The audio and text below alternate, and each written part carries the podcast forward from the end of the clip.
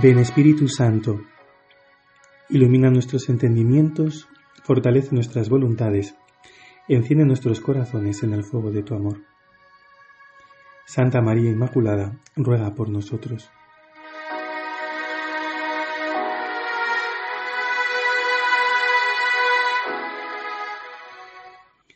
En la primera lectura de hoy se nos presenta la figura de la reina de Saba, que visita al rey Salomón y queda totalmente admirada ante la sabiduría, la prudencia y la prosperidad del rey. Y entonces exclama llena de admiración, ¿no? Dichosos estos servidores tuyos, siempre en tu presencia, escuchando tu sabiduría. Mirad, eso somos nosotros, cada día, ¿no? Especialmente, tal vez, cuando nos disponemos a hacer un rato de oración en silencio, ¿no? Somos los servidores de, los servidores de Dios siempre en su presencia, que están escuchando a la escucha de su sabiduría. Por eso, dichosos nosotros que tenemos este privilegio de vivir con el Señor, este privilegio de hablar con Él como un amigo habla con un amigo. Demos muchas gracias a Dios por el gran don de poder rezar, de poder orar. Que no nos pase un poco como al hijo mayor de la parábola del hijo pródigo, que estaba siempre con su padre, pero no era consciente del regalo inmenso que suponía ese estar con él y vivía amargado.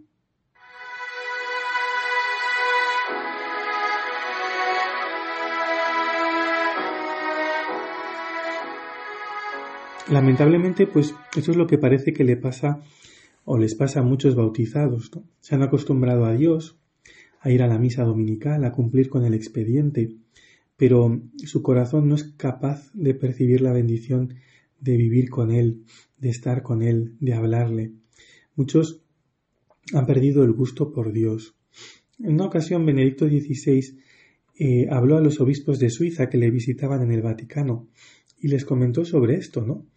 Él se preguntaba cómo es posible que el hombre no quiera ni tan solo probar el gusto de Dios. Y entonces él, él se respondía, ¿no?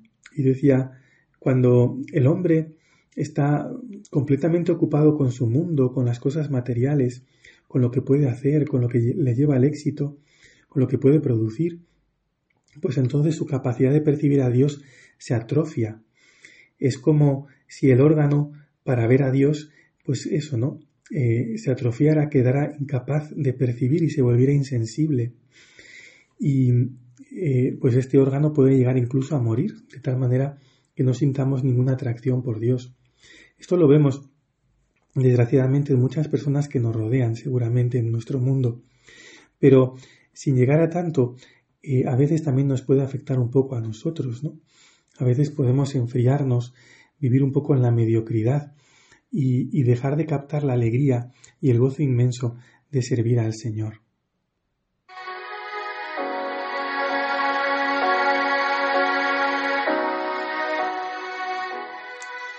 Por eso el Señor en un pasaje del Evangelio llega a decir, cuando juzguen a esta generación, la reina de Saba se levantará y hará que la condenen, porque ya vino desde muy lejos para ver a Salomón, y aquí hay uno que es más que Salomón.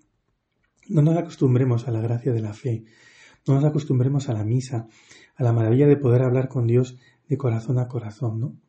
Cardenal Newman decía que el mundo que vemos, el mundo en el que vivimos, con todas las bellezas que tiene, no es más que una corteza exterior que cubre un mundo todavía más maravilloso, pero que es invisible, que es el mundo espiritual, el mundo del espíritu. Desgraciadamente mucha gente se queda en la corteza, pero las realidades eternas nos rodean, nuestros hermanos los santos, que, nos ayudan, que interceden por nosotros, los ángeles que nos acompañan permanentemente, la belleza de un alma en gracia, la, solicitud maternal, de la Virgen, eh, en fin, el milagro de la misa, o, por ejemplo lo extraordinario del perdón de los pecados, ¿no? Después de una confesión, la, transformación interior que se produce en un niño o en un adulto cuando es bautizado. Todo esto no se ve, vemos la corteza exterior, los signos exteriores que son muy sencillos, pero hay una riqueza extraordinaria, ¿no? No seamos eh, superficiales, ¿no? No seamos frívolos. Mm, descubramos la belleza de este mundo del Espíritu que nos rodea y démosle muchas gracias a Dios eh, por él.